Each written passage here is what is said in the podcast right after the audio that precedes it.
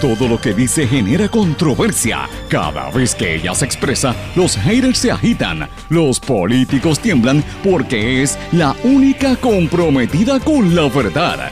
Periodista, bloguera, relacionista licenciada, analista de la noticia, escritora y le dicen la provocadora en las redes sociales. Y ahora comienza en blanco y negro con Sandra Rodríguez Coto.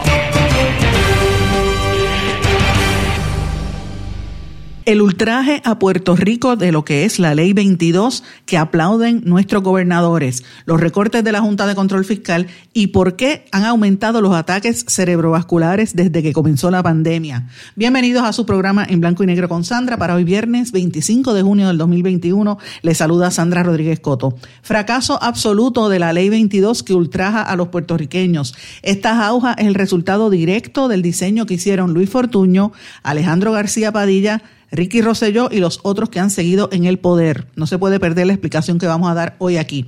Prevén recortes a los servicios de educación especial. Secretario interino de Educación detalla las áreas impactadas con el recorte presupuestario de 95 millones de dólares en esa agencia.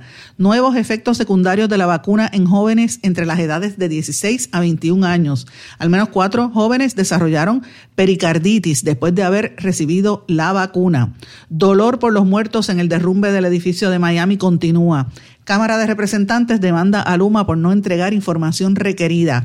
Panel del Fiscal Especial Independiente extiende la investigación contra Raúl Maldonado. Se alega que el exsecretario de Hacienda pudo haber efectuado una presentación falsa y fraudulenta en los datos de informes financieros.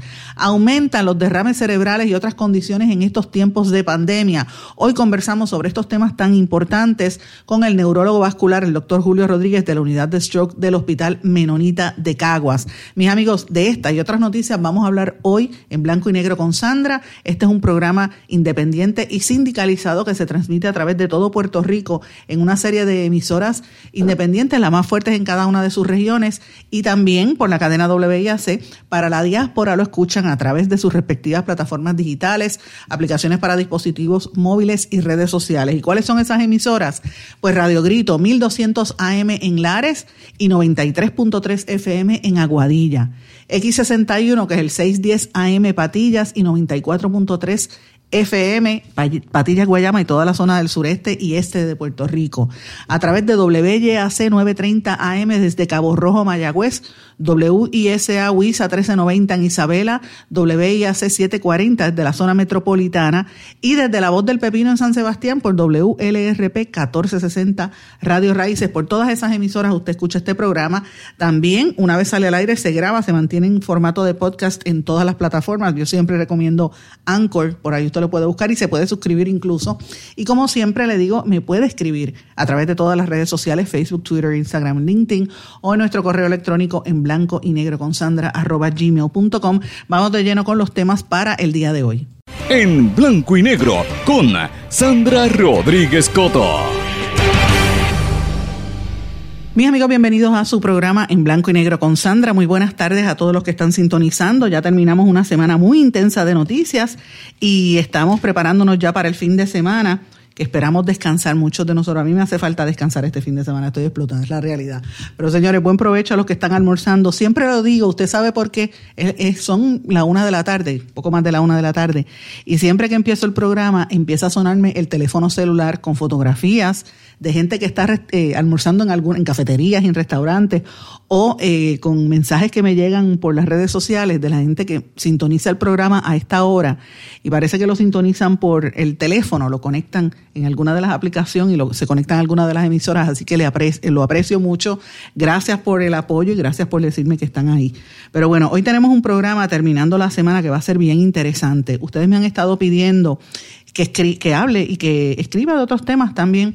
Eh, más allá de lo que es la noticia cotidiana y lo que está ocurriendo en Puerto Rico, que hablemos de la salud. Y hoy tenemos una entrevista que yo sé que va a ser buenísima con el doctor eh, Julio Rodríguez, que es un neurólogo vascular del Hospital Menonita de Caguas, que nos está hablando y espero que nos hable sobre los derrames cerebrales. Sé que han aumentado en Puerto Rico a raíz del tema de la pandemia y como ha pasado tanta situación en este año de, encierro, las condiciones médicas también han aumentado en Puerto Rico. Así que estos temas hay que trabajarlos porque son importantes. Tenemos que, enfocarnos en, en, mejorar y en salir de esta situación todos como pueblo. Pero bueno, también hoy vamos a hablar en seguimiento a la tragedia que se vive en Miami con las personas que han fallecido en ese colapso del edificio, incluyendo algunos puertorriqueños, incluyendo gente conocida también de acá. Vamos a hablar un poquito sobre eso.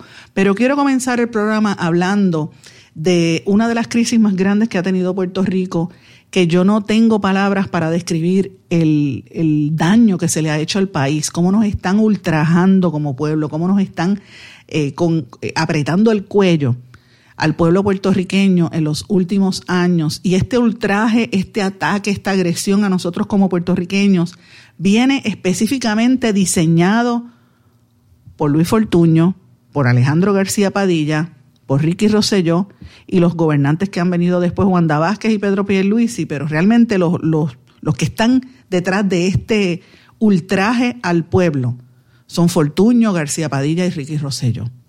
Y yo me refiero a la ley 22 y el fracaso que ha sido esta ley dándole eh, beneficios a todos estos multimillonarios, creando en Puerto Rico un paraíso fiscal sin precedentes y dándole un poder a esta gente para que haga con Puerto Rico lo que le dé la gana. Es realmente eh, triste, es realmente ofensivo que hayan logrado esto de hacer un Puerto Rico sin puertorriqueños, que es lo que están tratando de lograr, de lograr, señores, porque los empleos y el impacto económico que se anticipó nunca llegó. Era un, esta ley se, supuestamente venía para atraer millonarios e inversión extranjera y la ley 22 se convirtió en un refugio de los aficionados de las criptomonedas, los personajes de YouTube y los consultores. De eso es que se trata, señores. Aquí no ha dejado un centavo todo esto. De hecho, le voy a decir una cita que dijo Sam Woylank, beneficiario de la ley 22. El gobierno está totalmente en bancarrota, pero eso es una ventaja porque no pueden pagar a nadie para que te vigile. A mí me gusta ir en eso. Esa es la actitud, señores. Hay que darle las gracias a Fortuño por habernos hecho esta barbaridad y a, García Padilla, que fue el que le empujó en, durante su gobierno. ¿Por qué yo hablo de esto, señores? Esto es una investigación que trabajó el Centro de Periodismo Investigativo en conjunto con varios medios locales eh, independientes, incluyendo a la compañera Luisa García Pelati de Cinco Millas. Yo la compartí en mis redes sociales temprano en la mañana de hoy y voy a volver a subirla en mi página de Facebook porque ustedes tienen que leer esta investigación. Esto es un artículo bastante extenso que llevaban varias semanas trabajando los reporteros Luis Valentín, Joel Cintrón y Dalia Olmo, entre otras. Yo sé que Joel lleva años detrás de estos temas, ¿verdad? Eh, pero, pero ciertamente eh, vale la pena leerlo. Eh, yo le voy a leer y le voy a compartir algunas de las cosas para que usted entienda por qué yo estoy tan ofendida con esta situación. ¿Cómo es que el, realmente si usted compara los decretos que se le han dado a estos individuos, es casi seis o siete veces más que lo que recauda el gobierno por Hacienda. O sea, aquí el, el, secretario de Hacienda no ha hecho su trabajo, lo, han pintado como el héroe, al igual que el de Desarrollo Económico, que ahora está, este, ahora está en, en, en, el COR 3 y ahora pusieron a, a Sidre en desarrollo económico y tenemos que hablar de eso. ¿Cuál ha sido el resultado de esta situación? Miren esto. Una compañía de Hamed Wardak fue investigada por el Congreso en el año 2010 por presuntamente pagar insurgentes del talibán con dinero de un contrato con el Departamento de la Defensa de los Estados Unidos. El contratista negó la imputación en un reportaje periodístico. Eso fue en el 2010. En el 2015, Wardak se mudó a Puerto Rico, se acogió, a la ley 22. El incentivo exime el pago de contribuciones sobre ganancias de capital extranjero. La ley lo llama inversionistas residentes que mueven su vivienda principal a la isla, es decir, permite un 0% de impuestos a la riqueza de estas personas. El año pasado, Wardak fue acusado por su expareja de violación mediante una demanda presentada en Nueva York. Wardak ahora es productor de música y negó los hechos. Aaron Vick, un contratista estadounidense, fue referido al Departamento de Justicia luego de que su firma apareciera en la venta fallida de un millón de pruebas COVID al gobierno de Puerto Rico. Dos meses más tarde, todavía bajo investigación, Vick obtuvo un decreto de ley 22 por parte del gobierno de Puerto Rico. En el año 2019 fueron acusados de fraude en casos separados Lancelot Price, Michael del Monsengur y Michael Williams, ambos beneficiarios de la Ley 22 de Monsengur, se declaró culpable de procesar pagos fraudulentos con tarjetas de crédito. A Williams le fue asignado un síndico y sus cuentas bancarias fueron congeladas luego de que la Comisión de Bolsas y Valores de los Estados Unidos lo acusara de apropiarse ilegalmente de fondos de sus clientes. Richie Shah y Sharda Argal obtuvieron decretos de ley 22 en el 2019. Ese mismo año fueron acusados por fraude en, las, en el Securities and Exchange Commission por mentir a los inversionistas, clientes y auditores de su compañía. Shah y Argawal, quien no reside en Puerto Rico, tienen más de 10 millones embargados por el gobierno de Estados Unidos, incluyendo dinero que está en los bancos de Puerto Rico. Una investigación colaborativa de varios medios reveló en octubre del 2020 que Europacific Bank, una entidad registrada en Puerto Rico, está bajo investigación por un presunto vínculo con una red internacional de lavado de dinero. Los socios principales del banco, Peter Schiff y Mark Anderson, tienen decretos de ley 22 desde el 2017. Es, en esa investigación yo trabajé, ustedes recuerdan que lo revelamos aquí en este medio, fue una investigación internacional. Eh, Christopher Johnson, acogido a la Ley 22 en el año 2017, fue acusado en septiembre pasado por la Fiscalía Federal de New Jersey de fraude y robo de identidad junto a sus dos socios. Él está bajo, eh, libre bajo fianza y no puede viajar a Puerto Rico. Keith St. Clair, otro beneficiario de la Ley 22, anunció más de 200 millones de dólares en inversiones para la isla. Seis años después, los cuatro proyectos hoteleros y un film district que prometió están sin comenzar o sin terminar. El inversionista además enfrenta demandas de cobro de dinero, una disputa financiera con el contratista de uno de los hoteles y una querella en el Departamento de Asuntos del Consumidor. Debo añadirle a este reportaje de los compañeros que este señor Sinclair tiene un problema porque él prácticamente ha robado la mitad de lo que es el ESJ Tower en, Isla Verde y violentando todos sus eh, reglamentos internos, le ha construido al lado y ha hecho cosas ilegales allí y el gobierno lo permitió. Claro, lo ven como un funcionario, como un millonario, le, rendían pleitesía y mire la situación. Déjeme añadirle algo más de esto. Dice, en mayo se radicaron cargos criminales contra Salil Saveri por matar a varios, de varios disparos a un perro en un campo de golf en Río Grande con un, arma Glock. Saveri, quien se acogió a la ley 22, en el 2016 dijo que se declarará culpable. En casi 10 años, el Departamento de Desarrollo Económico y Comercio nunca auditó a las 3.311 personas acogidas en la Ley 22, a pesar de que tenía la obligación de hacerlo desde el 2015. La, la agencia, el, DEC, no verificó los informes anuales de cada beneficiario que debería rendir en su año como única herramienta de fiscalización. El DEC envió por primera vez 1.086 notificaciones de incumplimiento eh, más tarde y no pudo entregar los informes al CPI. La agencia nunca ha revocado estos decretos. El estatuto permite cancelaciones solo cuando se solicita la exención contributiva.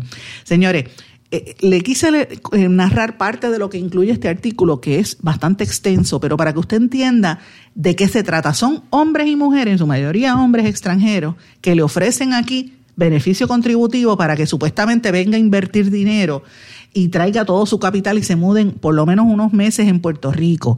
Y eso ha sido un fracaso absoluto y aquí hay que rendir cuentas y hay que exigirle a toda la gente que estuvo en el DEC, a toda la gente que estuvo detrás de eso, la rendición de cuentas, a los que cambiaron las leyes. De hecho, hay algunas empresas que se han, que han creado dos o tres empleos, ¿verdad? Porque no han sido, hay algunas que lo han, eh, que han hecho, ¿verdad? Pero tiene que venir un centro investigativo a tratar de de resumir el fracaso que ha sido esto, el IRS, ustedes saben, lo habíamos anunciado aquí, el IRS está investigando cómo Puerto Rico se ha convertido en un paraíso fiscal y toda esta situación de la cual se están beneficiando algunos de los exgobernadores, como el mismo Fortuño, que representa a algunos de esos clientes y que tiene vínculos con esa gente que está en Puerto Rico haciendo, haciéndose ricos aquí. Y además de él, Alejandro García Padilla, que incluso trabaja con algunas de estas empresas. Señores, esto tiene que rendir cuentas ante el país porque es un robo en nuestra cara. Se nos, están robando la cara, señores. Y esa gente vive, hace lo que le da gana. De momento hubo un cambio en la ley cuando Ricardo Rosselló era gobernador y empezaron, empezaron a llegar los criptoempresarios y empezaron a llegar los asquerosos estos como, como el, el, el este Logan que se pasa enseñando las nalgas en la en, en, en cuanto sitio hay, pasándole por encima en la playa a los tinglares, porque ellos se creen que son los dueños del país y tienen esa, esa arrogancia y esa actitud de, de evidentemente, de, hacer lo que le dé la gana. Aquí tiene que rendir cuentas, empezando por el secretario de Hacienda Párez. Tiene que rendir cuentas Párez, que no ha, él ha incumplido en fiscalizar a esta gente. Tiene que rendir cuentas todos los secretarios que han pasado por el Departamento de Desarrollo Económico y Comercio.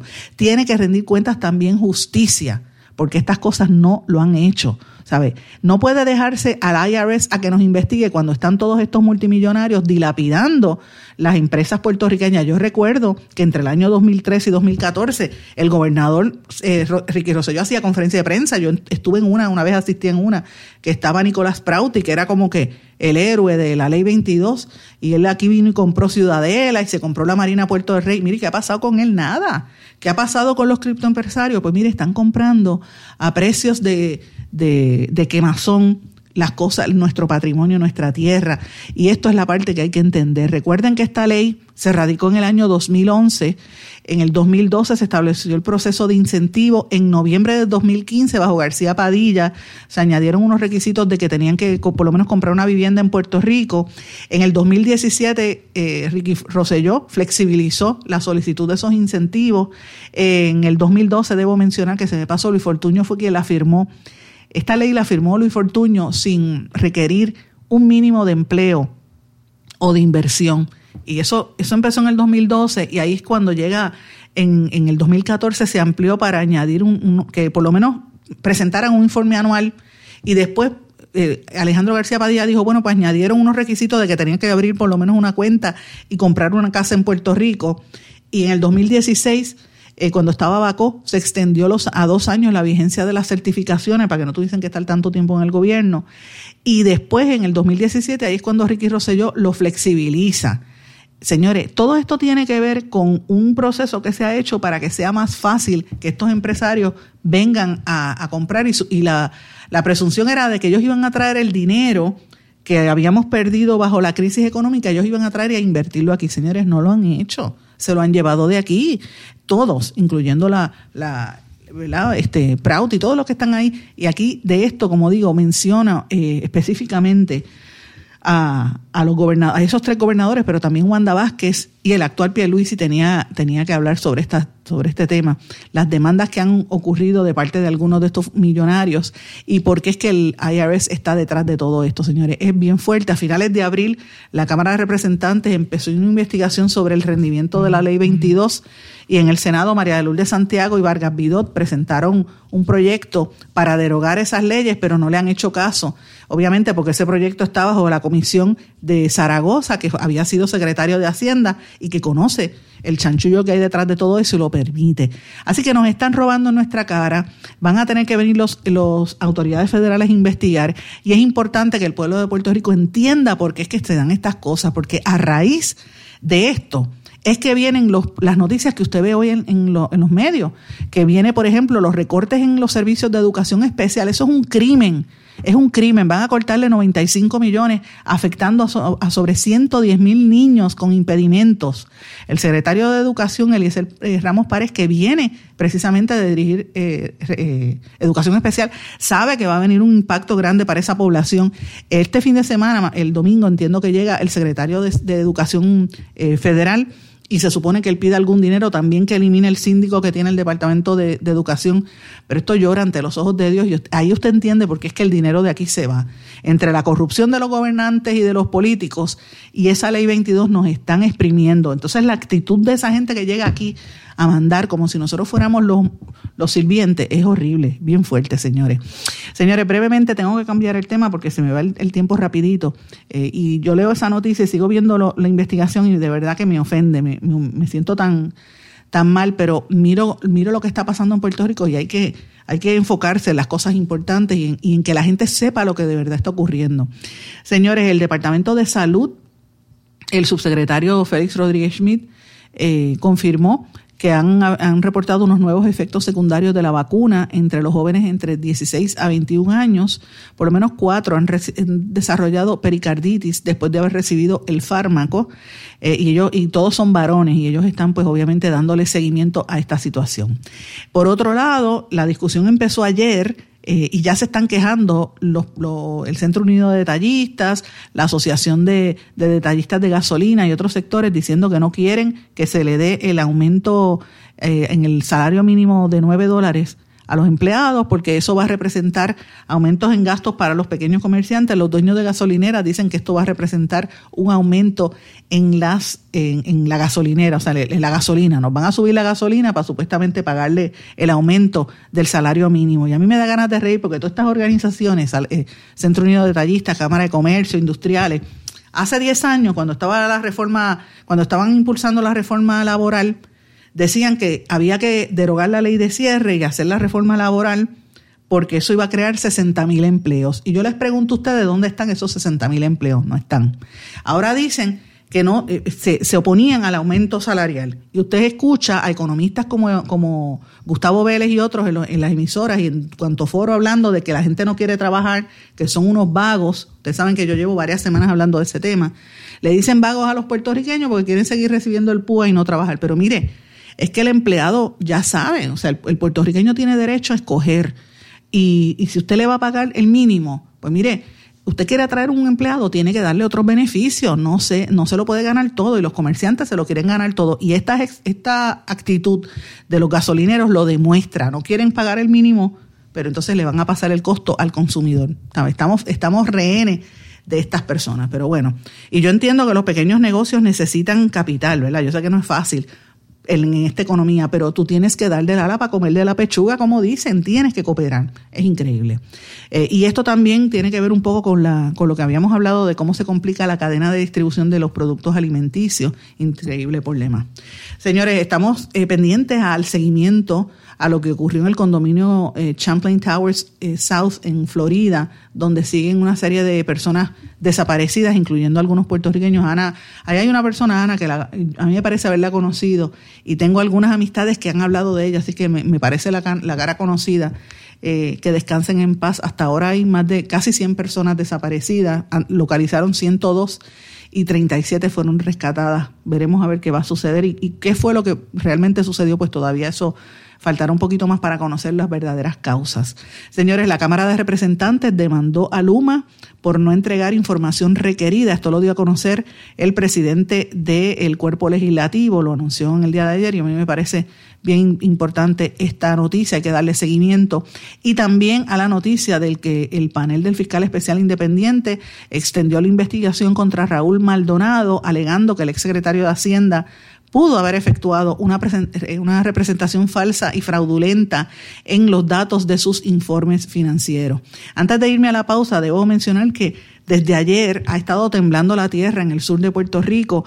Eh, ayer hubo uno bastante fuerte, un temblor en, cerca del área de Lajas de 4.3, pero que la gente lo sintió en, más, en cerca de 5.2, así que hay que estar atentos a lo que pueda estar ocurriendo.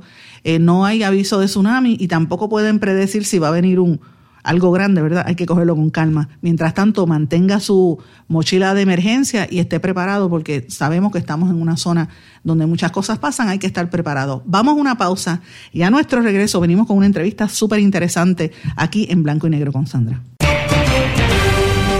No se retiren, el análisis y la controversia continúa en breve, en Blanco y Negro con Sandra Rodríguez Coto.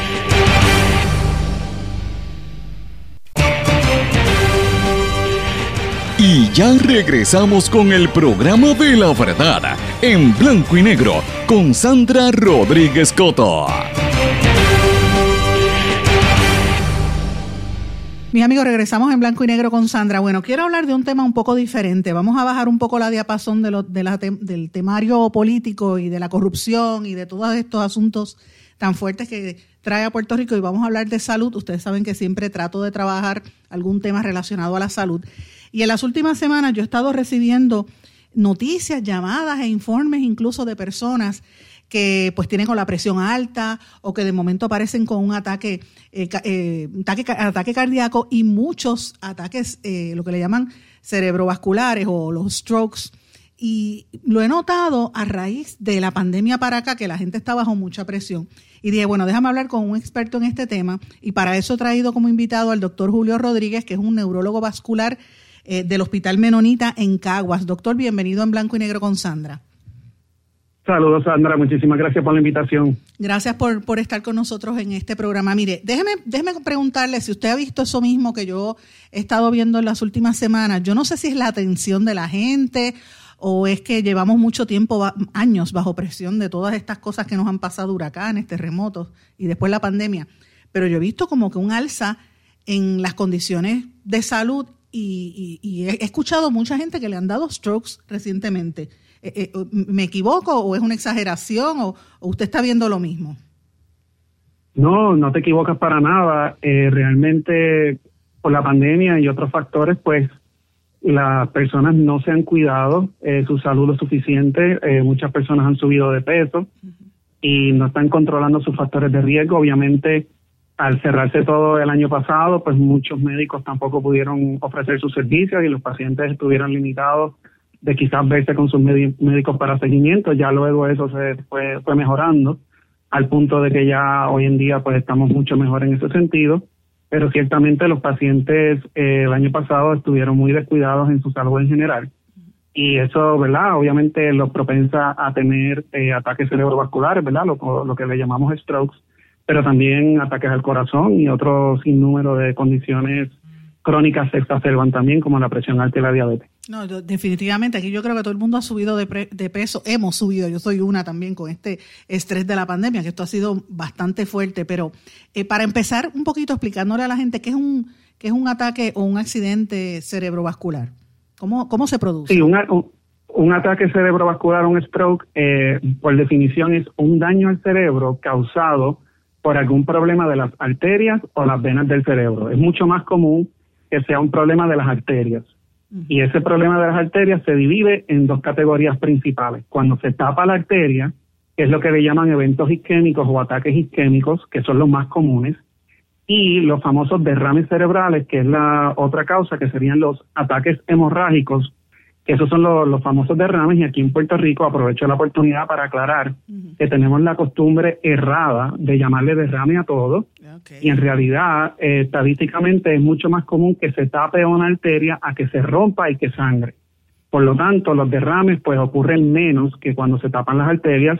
Eso sí, ¿verdad? Estadísticamente pues los derrames en ocasiones tienden a ser un poco más peligrosos en contexto de que la salud del paciente pudiera estar un poco más comprometida.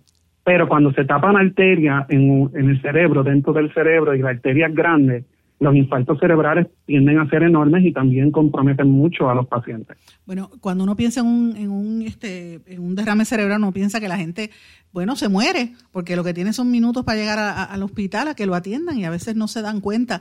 ¿Cómo, cómo, son los síntomas para uno poder identificar o un derrame o, o que se le tapó una arteria? Cualquiera de esos dos. Los síntomas Correcto, eh, eso es muy importante porque los síntomas tienden a ser eh, similares y de hecho ah, en la casa o en el lugar donde ocurren los síntomas va a ser bien difícil para la persona, ¿verdad?, que está ayudando al principio identificar o tratar de discernir entre el evento isquémico o el hemorrágico. Así que en principio, cuando el evento ocurre, es prácticamente no se va a saber hasta que el paciente llegue al hospital y se le haga un CT scan. Pero los síntomas más comunes los resumimos en unas siglas en inglés que, están, ¿verdad?, auspiciadas por la American Heart Association, que es la palabra FAST, F-A-S-T. La F viene siendo face o síntomas en la cara, que vienen siendo debilidad de, de un lado de la cara. La A es de arm o el brazo y sería debilidad del brazo, también puede ser de la pierna. La S es de speech o el hablar. Y esto incluye la lengua pesada, ¿verdad? Que la persona empieza, tiene problemas con las palabras, que, que tenga dificultad tanto pronunciando palabras como entendiendo el lenguaje. Y la T es del tiempo, porque como usted dijo, pues hay que ir de inmediato al hospital con, con estos síntomas. Lo más importante es entender que estos síntomas ocurren de repente. La persona está completamente normal y ocurren súbitamente, no es una cosa crónica, es una cosa que le llamamos aguda, ¿verdad? En el momento. Y como esos síntomas ocurren en, e, en, ese, en ese mismo instante, ya a partir de ese momento empieza a correr un reloj.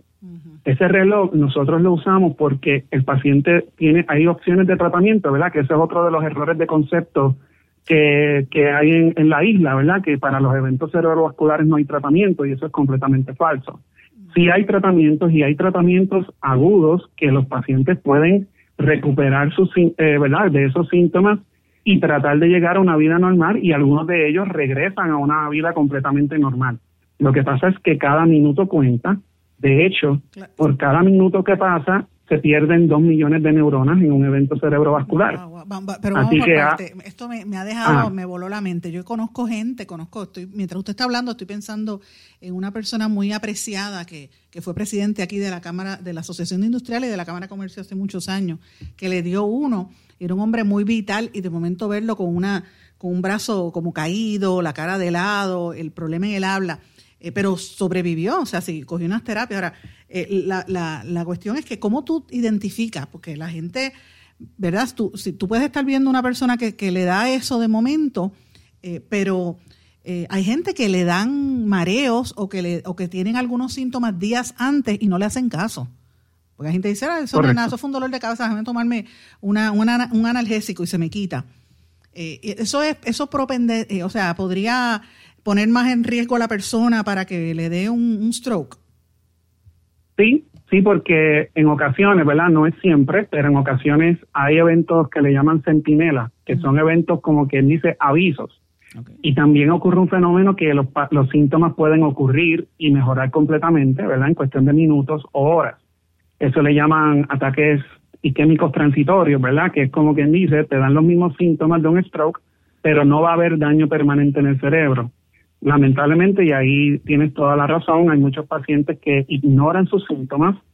Eh, eso pasó mucho en la, a principios de la pandemia también porque fue mayor el miedo de ir al hospital que, ¿verdad? que tratar de resolver su problema neurológico. Y muchos pacientes ignoran esos síntomas. El problema es que cuando buscan ayuda, pues en ocasiones ya pasó esa ventana de tiempo para ese tratamiento que se puede dar en las primeras horas y en consecuencia pues los pacientes no, no mejoran, ¿verdad? O se quedan con sus síntomas. Quiero aclarar que muchas veces los síntomas como mareos, dolor de cabeza, pueden ser parte de, de los síntomas neurológicos de un stroke, pero también en ocasiones pues son, ¿verdad? Otras cosas. Y es importante como quieran no ignorarlos porque de cualquier manera pues quizás no es un stroke, pero requiere quizás algún tipo de tratamiento con, con su médico primario, ¿verdad? Etcétera. ¿Puede ser presión alta? ¿Puede ser presión alta? Sí, por supuesto, presión alta puede dar dolor de cabeza, eh, mareo también. Eh, en ocasiones pues puede causar un estado de confusión y de hecho el factor de riesgo número uno, Sandra, para los eventos cerebrovasculares es la presión alta, ya sea para los isquémicos como para los derrames. Es la presión alta el número uno siempre es el factor de riesgo más importante a la hora de, los strokes y como hay tanto paciente hipertenso que no se cuida, que no va al médico, pues hay un montón de personas caminando por ahí que están realmente a riesgo fuerte de, tener este, este tipo de, de, ataque cerebrovascular. Bombas de tiempo. Usted me está diciendo esto y me está dando miedo, doctor. Me está dando miedo a mí porque me veo en el espejo porque yo digo, bueno, ahí la cuestión de sobrepeso, obesidad y la inactividad física, porque en la pandemia la gente, ahora es que están saliendo, pero mucha gente estuvimos, yo me incluyo, encerrada, yo casi no salía. Hay gente que le gusta tomar muchas bebidas alcohólicas también, comen en horas de la noche, se dan unos atracones a veces, a veces son usuarios de droga también. Todos esos son factores. Sí, definitivamente. El cigarrillo, el fumar es uno de los factores más grandes el, utilizar verdad sustancias controladas, drogas, eh, marihuana, heroína, cocaína también. Eh, el alcohol eh, también tienen, han habido reportes un poquito ambiguos, pero bottom line, pues no, o, sea, no se considera parte de un estilo de vida saludable y yo no, lo recomiendo el consumir bebidas alcohólicas. Así que realmente hay un otro montón, ¿verdad? El, por ejemplo, la apnea del sueño que está asociado a obesidad y a sedentarismo, es otro factor de riesgo para stroke. Así que realmente lo más importante a la hora de prevenir cualquiera de estos eventos, o si a la persona le dio uno y quiere prevenir el segundo, y debe prevenir el segundo, es simple y sencillamente controlar todos esos factores de riesgo. Eh, una pregunta que le quería hacer, este doctor, porque en algún momento, si no me equivoco, hace un tiempo yo o leí o escuché que hay, por ejemplo, unas edades que son más propensas a este tipo de, de ataques. Si eres mayor, quizás tienes mejores posibilidades de sobrevivirlo que si eres más joven y si eres mujer versus hombre. ¿Eso es correcto? Eh, sí, estadísticamente hay una leve tendencia a que las mujeres estadísticamente tienen un poquito más de propensidad a estos eventos cerebrovasculares, eh, pero no por mucho. O sea que a la hora de yo, por ejemplo, educar a mis pacientes eh, e informar al público, pues no, no hago mucho esa distinción porque realmente le puede dar a cualquier ser humano y en cualquier edad, porque ahí viene el otro punto. Estadísticamente hablando, la mayoría de los eventos cerebrovasculares ocurren en personas mayores de los 55 años. Pero mucha de nuestra juventud, lamentablemente, en vista de que no se cuidan, que están obesos, hipertensos desde jóvenes, pues tienen factores de riesgo como si fueran sobre 55 años. Así que para efectos prácticos, eh, ¿verdad? Desde el punto de vista de de concientizar y de informar al público, pues realmente el concepto es que le puede dar a cualquiera. Y que obviamente, si son factores de riesgo común como presión alta diabetes, pues probablemente se le va a poder encontrar la causa un poco más rápido. En ocasiones hay causas que ocurren más en la persona joven, por ejemplo, un trauma, ¿verdad? Un accidente donde ocurra un golpe en el cuello y se lastime una arteria y eso le llaman una disección, eso puede producir un infarto cerebral. También hay causas genéticas que son un poco más raras, pero de vez en cuando ocurren en las personas jóvenes. Así que, bottom line, es cuestión de educarlos a todos por igual. Amigos, tenemos que irnos a una pausa porque el tiempo nos traiciona, pero nuestro regreso continuamos esta conversación con el doctor Rodríguez, neurólogo del Hospital Menonita. Regresamos enseguida. No se retiren, el análisis y la controversia continúa en breve en blanco y negro con Sandra Rodríguez Coto. Más que un plan de salud, somos alegría para nuestro pueblo. Somos seguridad. Somos nuestra gente. Más que un plan de salud, somos nuestra comunidad. Somos bienestar. Somos tu acceso a 64 hospitales médicos y especialistas en todo Puerto Rico al cuidado de tu salud. Más que un plan de salud, Menonita es Puerto Rico. Plan de salud Menonita. Tu salud en buenas manos.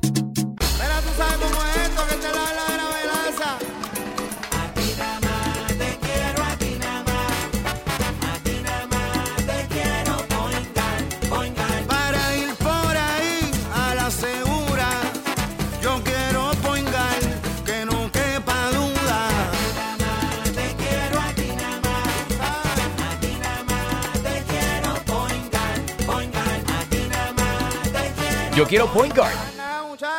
Quites el dolor de cabeza con sus obligaciones de contabilidad con los servicios que presta Villalba y Villalba Company. Directo, personal y con sensibilidad humana. Lo que se busque un verdadero asesor de contabilidad para todo tipo de servicio de contabilidad, pago de IBU, pago de nómina, informes trimestrales y anuales y otros. Ofrecen servicio directo personalizado. Villalba y Villalba Company. Para orientaciones, su teléfono el 939-336-5774. 939-336-5774. 5774. Y ya regresamos con el programa de la verdad en blanco y negro con Sandra Rodríguez Coto. Y regresamos en blanco y negro con Sandra. Vamos a continuar en esta conversación tan aleccionadora y tan interesante y más que nada importante con el neurólogo vascular, el doctor Julio Rodríguez de la unidad de stroke del Hospital Menonita de Caguas. Eh, bueno, sí, sí y no, ¿verdad? Porque si el, si el uso correcto de los medicamentos se da, ¿verdad? Y el paciente eh, sigue las instrucciones con el médico y se da mucho seguimiento con su médico, pues quizás puede controlar la condición y entonces, aunque la diabetes es una enfermedad que sabemos que tiene muchos efectos secundarios y lastimosos a largo plazo, a eh, plazo, como quiera que sea, si el paciente toma buen control de la diabetes, quizás pudiera reducir ese riesgo al mínimo. Eh, y de hecho yo tengo muchos pacientes que afortunadamente quizás logran ese control saludable, ¿verdad?, de su condición y entonces evitan esos daños a largo plazo. Como quiera que sea, eh, la diabetes es uno de esos grandes factores de riesgo porque va dañando las arterias pequeñitas del cerebro y del cuerpo en general, porque sabemos, ¿verdad?, que la diabetes daña tres cosas principales, los riñones, los ojos en la visión con retinopatía y también puede causar problemas neurológicos, ya sea neuropatía eh, diabética o, ¿verdad?, pues propensar al paciente a tener eventos cerebrovasculares también. Doctor, ¿y qué puede hacer una persona que lo está escuchando ahora mismo para tratar de evitar que esta situación le dé? Principalmente conocer, sí, e-, esa es una excelente pregunta y, y, es mi pregunta favorita, porque yo aprovecho estas oportunidades, que de nuevo te doy las gracias por, por darme esta gran oportunidad de, de poderme dirigir al público. Y es que realmente el paciente puertorriqueño debe hacer, como quien dice, una introspección, porque la, el paciente, nosotros como comunidad y como pueblo, pues yo siento que hemos a través de los años dejado demasiado el cuidado de la salud nuestra a los médicos. A lo que me refiero es que lo clásico es que el paciente va a, la oficina del médico y no se sabe sus medicamentos, no lleva una lista de medicamentos siquiera, no conoce bien su historial médico, eh, y entonces, sí, es así, es una realidad. Y, y decir y decir que esto no pasa, pues sería darte una mentira. O sea, eso yo lo veo todos los días en oficina porque realmente, pues lamentablemente hay una desinformación crasa. Así que el, lo que yo te diría, ¿verdad?, del saque es que como, como, como cuidadores de la salud, nosotros los médicos y los diferentes profesionales, enfermeros y todos los que trabajan con pacientes es darle a ese paciente eh, ese entendimiento de que la responsabilidad primaria del cuidado de la salud recae en el paciente. Eh, tan sencillo como, por ejemplo, Ah, perdón. No, porque lo que iba a decir es que a veces la gente se cree que el médico tiene como la varita mágica. Yo voy a su oficina y usted me da una pastillita, me pone una inyección y ya me curé. Eh, no, eso no es así. El sistema tiene requiere tiempo, ¿verdad? Las cosas no pueden, así como uno se enfermó eh, en un tiempo, no, no te vas a, a, curar como si fuera magia. E, esa es la impresión que a mí me da. Yo veo tanta gente, lo que usted, ahora yo pensando lo que usted dice es correcto. La gente como que no le importa.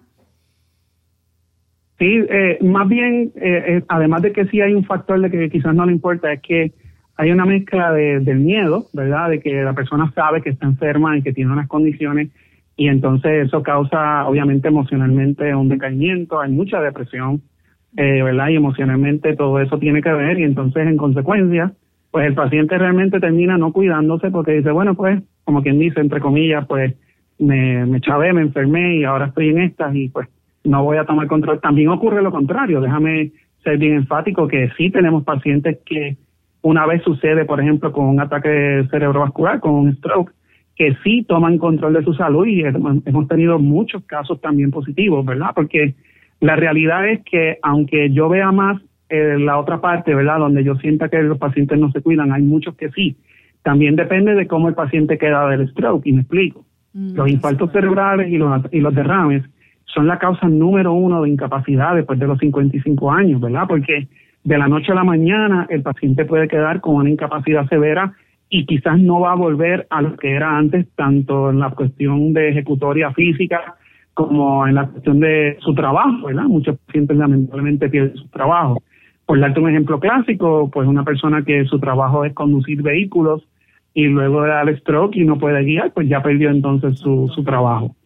Así que eh, como eso todo ocurre en combinación, pues una de las cosas que pasa es que el paciente pues termina realizando de que este evento fue lo que dicen en inglés un life changing event, o sea que esto te cambió la vida y, y uno de los síntomas, ¿verdad? O una de las enfermedades más comunes después de un stroke es un estado de depresión, así que hay que atacar esto. De hecho, el ambiente familiar es sumamente importante también porque el stroke ataca a la familia también, ataca al entorno familiar, porque entonces ahora esa persona que le da ese stroke se va a eh, su familia se va a convertir en un cuidador eh, y potencialmente quizás es, algo que va a quedar en 24/7, ¿verdad? Porque si el paciente termina encamado, pues ya es un, ya es una ya es un, un impacto a gran escala en el entorno familiar y obviamente el entorno eh, social también de la comunidad, etcétera.